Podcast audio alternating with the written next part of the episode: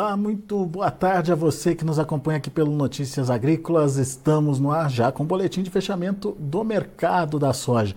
Hoje um pouquinho mais tarde por conta de mudança no horário, acabou o horário de verão é, lá nos Estados Unidos e por conta disso a gente tem acréscimo aí de uma hora a mais no fechamento do mercado por lá. Mas o mercado acabou encerrando com boas altas hoje, principalmente a soja teve é, ganhos aí de 12, 13 pontos nos principais vencimentos. E é sobre esse movimento de alta que vai se desenhando e principalmente para onde que esse movimento pode caminhar aí, é que a gente conversa agora com o meu amigo Rafael Mandarino, lá da AG Resource Brasil. Aliás, Rafael Mandarino está feliz da vida hoje, o time dele foi é, campeão aí da Comembol, lá da Libertadores. Ah, e gostinho melhor ainda em cima dos argentinos, Rafael. Com certeza, meu amigo. Obrigado mais uma vez. É um prazer estar aqui com vocês, sempre, né? Trazendo, mantendo a hegemonia de times brasileiros, né? Ganhando e trazendo o título para nosso Brasil. Não vou aqui entrar no mérito da disputa é, é, doméstica, vamos falar assim, né? Obrigado aí por, pelo, pelos parabéns, né? E obrigado, obviamente, né? Por toda todo elogio aí. A gente depois de um jejum de muitos anos, né? Desde 2008, a gente tava com isso entalado na garganta. Mas vamos lá, vamos em frente, vamos falar do, é do mercado aí. aqui, que tem gente triste, eu prefiro não insistir, nesse assunto.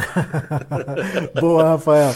Ô, Rafael, mas é, você também tem aí uma preocupação legítima do que está acontecendo com a safra no Brasil e, a partir dessa preocupação, uma expectativa aí de mercado melhorando, Rafael? Dá para esperar uma melhora aí é, de preços? Esses preços até agora computados lá em Chicago não refletem ainda a realidade do que você está vendo acontecer com a safra brasileira?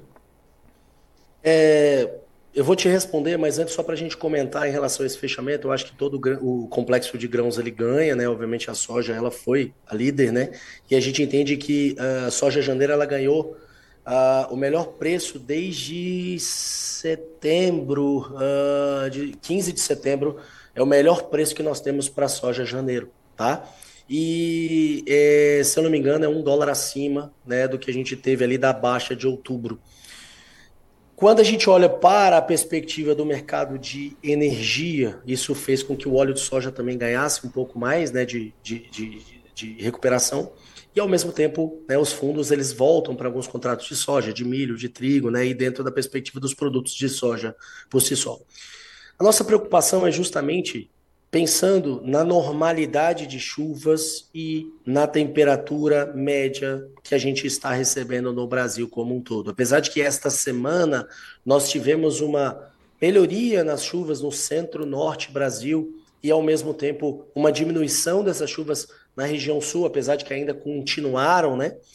A gente entende que esse padrão ele volta num período de 10 a 15 dias a atacar novamente com foco para o sul, com mais encharcamento, mais chuvas, tá? E a gente olha para um cenário para o centro-norte Brasil com uma continuidade de temperaturas médias e picos de temperaturas mais elevados.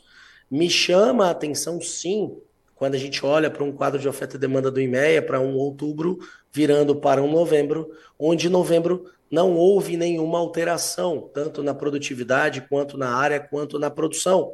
Ou seja, o IMEA que ele mesmo afirma no próprio relatório de que várias áreas necessitaram de replantio, né, e esse impacto, obviamente, ele já está desenhando para a segunda safra. A nossa preocupação é justamente de que ele olha para o estado de um replantio como sendo tudo certo, tá tudo ok, vai dar tempo e vai ser maravilhoso. E não é bem esta a realidade que nós vimos e estamos vendo e estamos recebendo também de vários produtores. À medida em que nós passamos uma boa parte dessa temporada, já tem regiões com mais de 50 dias de plantado. Regiões em que não tem umidade no subsolo e estão sobrevivendo de chuvas constantes, mas que há uma exigência cada vez maior dessa planta que está estabelecida há mais tempo e que ela precisa de mais umidade nesse subsolo e que ela vai demonstrar isso lá para frente e há uma chance muito grande da continuidade dessa perda, dessa diminuição de um tamanho de grão, num processo de inanição, até de riscos maiores em função de um, um sistema reticular mais superficial. Eu me preocupo sim com uma demanda hoje desenhada para o mercado doméstico brasileiro, porque pouca gente está falando é que pasto eu terei para o próximo ano, com poucas chuvas assim, com calor, com a continuidade desse pico de temperatura, tirando essa água desse solo. Então, há uma preocupação muito grande também em função dessa oferta para o próximo ano. Essa oferta que a gente ainda não terminou, vamos estar publicando, vocês vão estar recebendo, obviamente, esse nosso press release, mas estávamos trabalhando com 159,63 milhões de toneladas de produção no Brasil agora até outubro e que devemos reduzir algo como 157, 158 milhões de toneladas. É um número que não muda muito do nosso número, mas é um número que é bem menor do que muita casa vem trazendo. É um número menor do que a Conab vem trazendo. É um número menor do que o USDA vem trazendo. Estamos totalmente errados? Os últimos três anos têm demonstrado para vocês com os números da GeoResource que não. Nos últimos três anos a gente previu e trouxe para vocês uma direção para esses números antecipadamente, frente à maioria do, do, do, do pessoal que está por aí. Então há uma preocupação legítima da nossa parte em relação à tendência, e a tendência sim é justamente essa diminuição de produção. Ainda é uma grande safra? Claro que é. Eu não estou falando para você o que, que eu estou estimando lá para frente numa possibilidade de redução. Mas há uma preocupação atual de que estamos com uma direção errada, uma percepção errada nos números e o produtor já está vendo, né, grandes perdas, já está relatando, já está preocupado e eu acho que isso é totalmente é, é, plausível com a nossa visão de tendência. Ok, Rafael, a gente entendeu que vocês estão preocupados aí com o tamanho da oferta aqui no Brasil. Mas é, quando isso se torna realidade, isso vai, vai direto para Chicago? Chicago é que vai responder aumentando os preços por lá?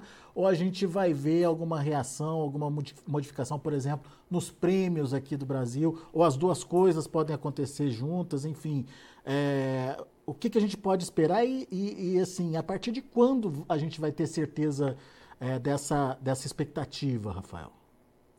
Alex, é, nós olhamos para este 15 de novembro, a segunda quinzena de novembro, como sendo um momento onde não há mais como eu ficar calado, né? o mercado ficar calado. À medida em que esse 15 de novembro a gente teria, na maioria dos anos, né, nos últimos 12 anos, aí, a maioria deles, já teríamos rompido 50% de área plantada, estaríamos bem longe. Estamos trabalhando agora com uma área plantada que rompeu essa última semana, é, os 50% de algum, de acordo com algumas casas, estamos ainda trabalhando com próximo de 48% nessa última semana, e que agora ele vai romper, e vai romper nos 15, 15 de novembro com um atraso, vai romper com um atraso de mais de 10% de área nacional. Tá? Esse atraso e com o replantio que está acontecendo e com as perdas no Rio Grande que ainda não foi possível replantar, que ainda pode existir janela, mas eu não posso deixar de olhar para toda perspectiva de fotoperíodo, eu não posso pensar só em tabela, em data de plantio. Eu tenho que pensar todo o crescimento, toda a colocação de peso e o clima que se projeta pela frente.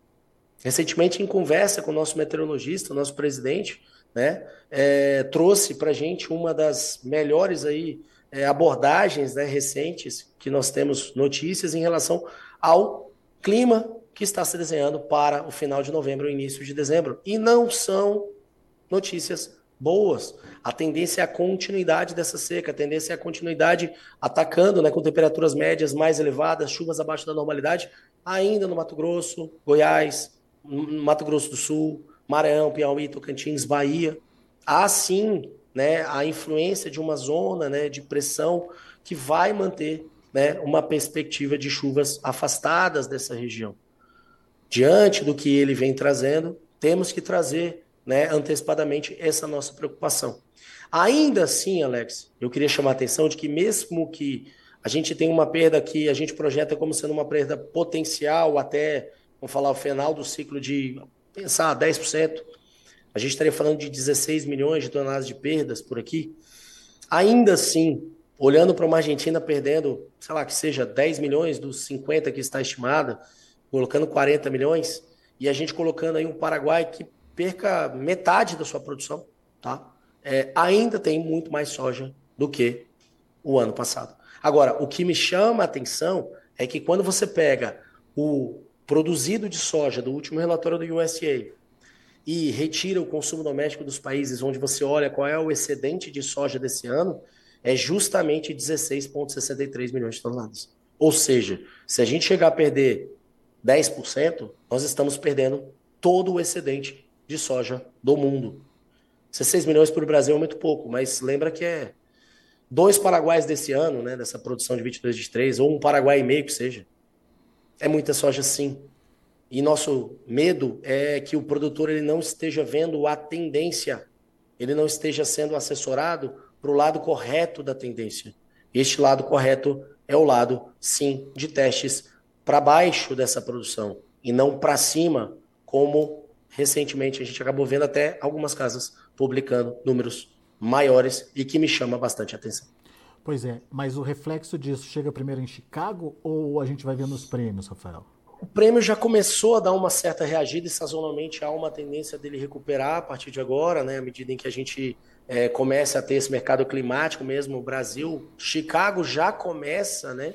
A refletir que seja uma diminuição de produtividade, por lá que a gente ainda acha que pode ter um pouquinho mais de diminuição, é, somado ao fato de uma indústria né, de, de, de, de óleo de soja lá para né, diesel renovável, para biocombustíveis extremamente elevado. Você vê que o, o mandato lá da Califórnia para toda a perspectiva de frotas, né, de caminhões, precisa mudar para diesel renovável até 1 de janeiro, ou seja, há uma demanda fortíssima e que está sendo cada vez mais incentivada. Isso vai adicionar prêmio, vai adicionar, obviamente, demanda, vai adicionar, obviamente, esmagamento né, na, na, no quadro de oferta e demanda americano. Então, se você pegar e levar tudo isso em consideração, eu acho que nós estamos no momento, momento até um pouco atrasado dessa virada porque o Brasil está um pouco atrasado no plantio.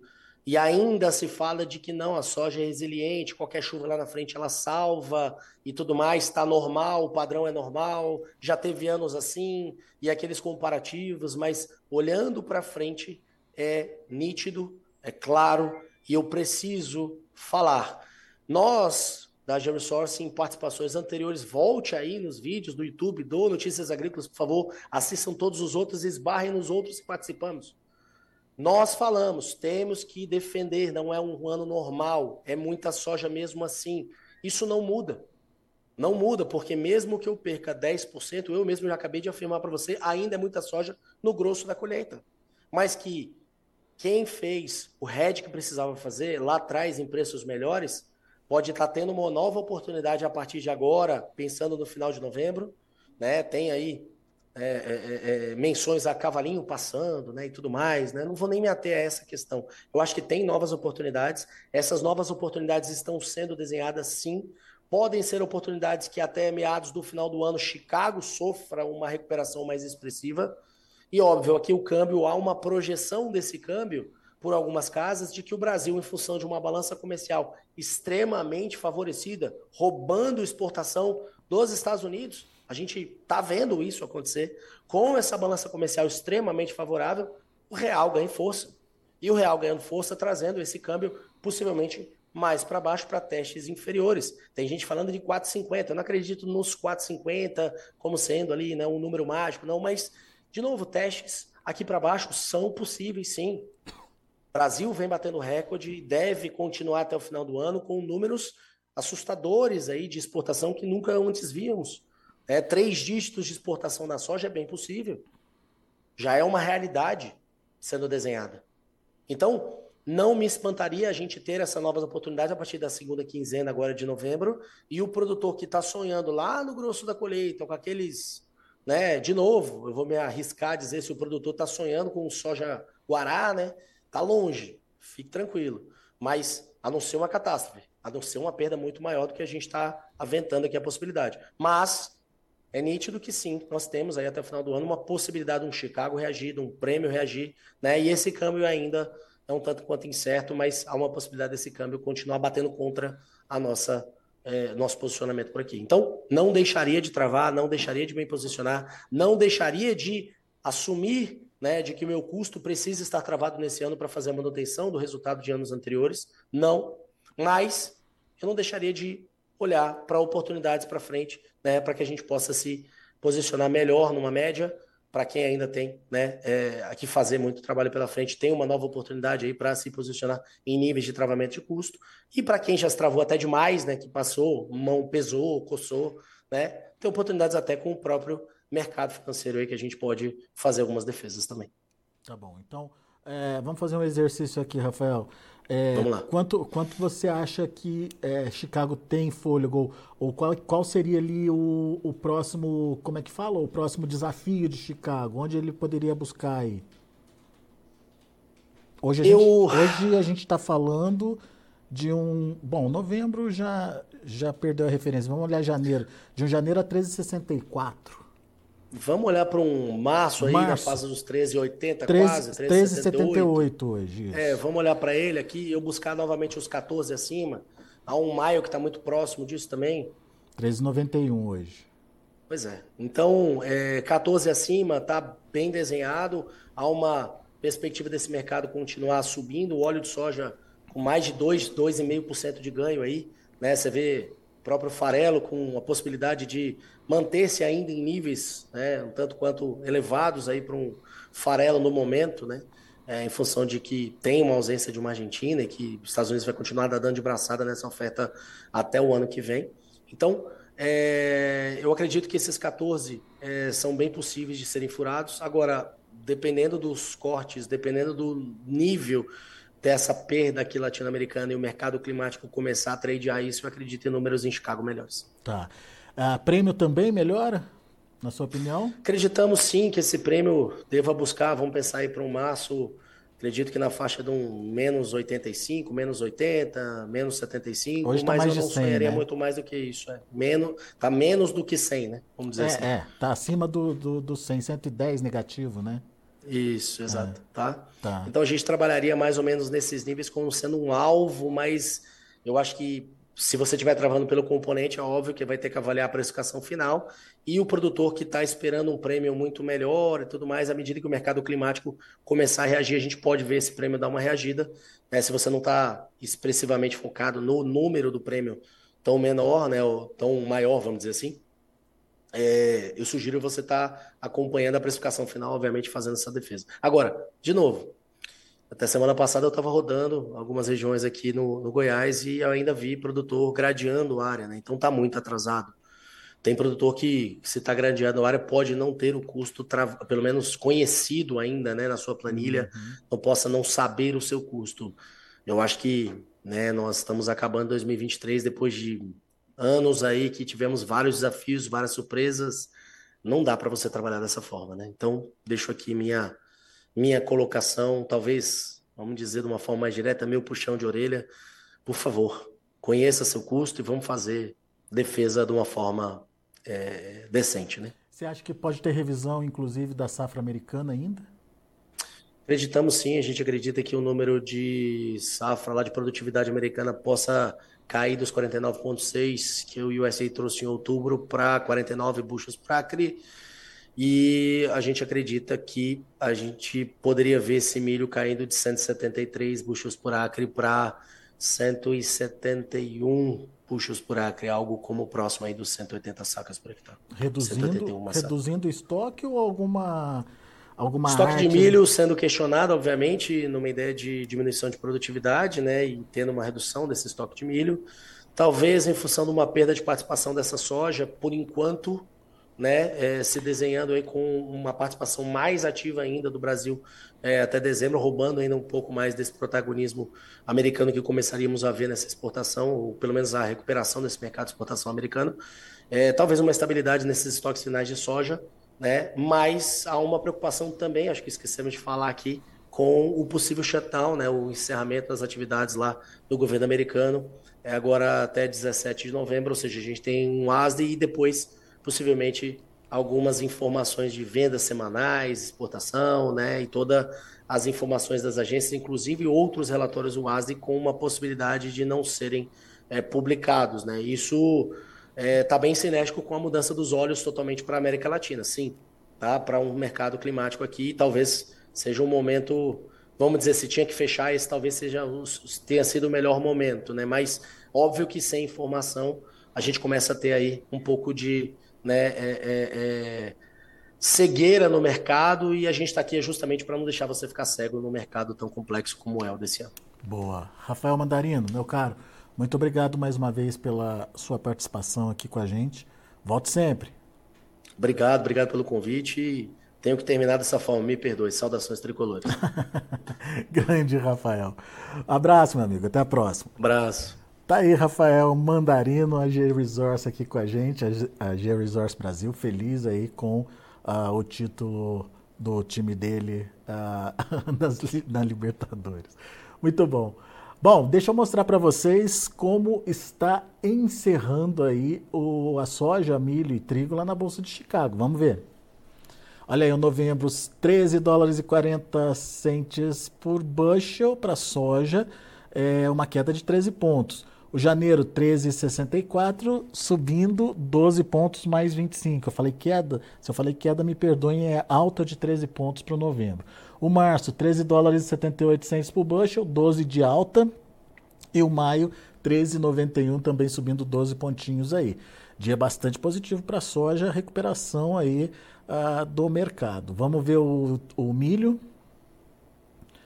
Milho está encerrando para dezembro igual terminou na última sexta-feira, 4,77. Para o março, 4,92, subindo muito pouquinho, 0,25, mas uh, com algum fôlego ainda. O maio, 5 dólares e 2 centos por bushel, alta de meio ponto. E o julho, 0,25 de alta a 5 dólares e 10 centos por bushel. Vamos ver o trigo. Também de forma positiva, trigo encerrando com alta de 3 pontos mais 25 para o dezembro, fechando a 5 dólares e 75 centos por bushel. O março, 6 dólares e 2 centos por bushel, alta de 3 pontos mais 25. O maio, 6 dólares e 20 centos por bushel, 3,5 de elevação. O julho, 6 dólares e 35 centos por bushel, 3 pontos mais 75 de alta também. São os números de hoje de fechamento do mercado. A gente fica por aqui. Eu agradeço muito a sua atenção e a sua audiência. Continue com a gente.